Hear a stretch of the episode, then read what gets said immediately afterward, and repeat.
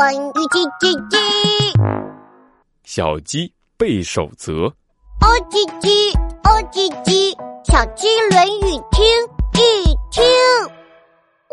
学而不思则罔，只学习不思考就会糊涂。我们平时学习的时候要思考，一边学习一边思考哦。今天，小鸡墩墩在警察学校学习，兔子警长正在给大家上课。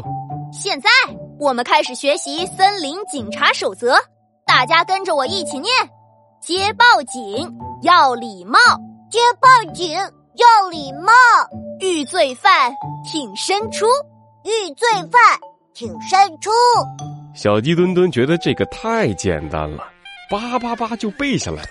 他回家的路上背，吃饭的时候背，睡觉的时候也背。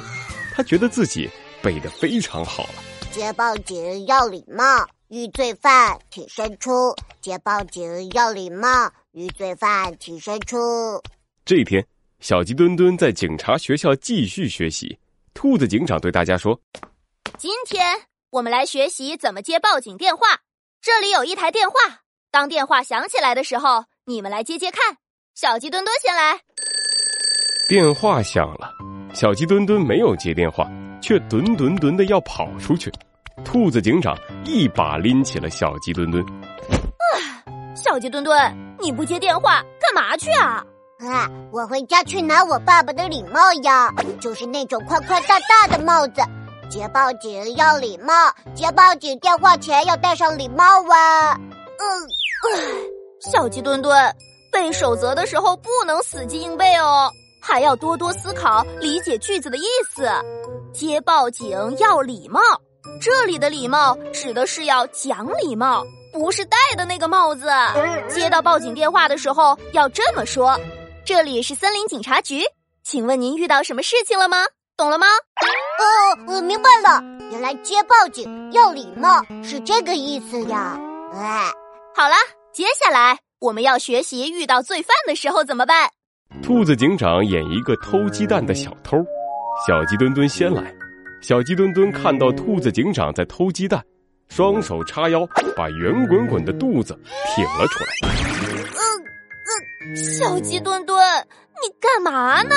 你应该抓了我呀！怎么把肚子挺那么大？遇罪犯挺身出，警察守则里就是这么说的呀。看见罪犯，把肚子挺出来，就能吓跑他们啦！小鸡墩墩，你又只背书没有思考。遇罪犯挺身出，这句话的意思是遇到坏蛋，我们要勇敢出击，抓住他们，可不是挺出大肚子。小鸡墩墩的脸都红了。呃呃呃呃，原来是这个意思呀！小鸡墩墩，学而不思则罔。读书或者学习的时候要多多思考哦。警察守则背的再熟练，但是如果不知道是什么意思，也没用哦。呃，我知道了，多读书，多思考。哦叽叽，哦叽叽，小鸡论语听一听。学而不思则罔。我们平时学习的时候要思考，一边学习一边思考，可不要像我一样闹笑话哟。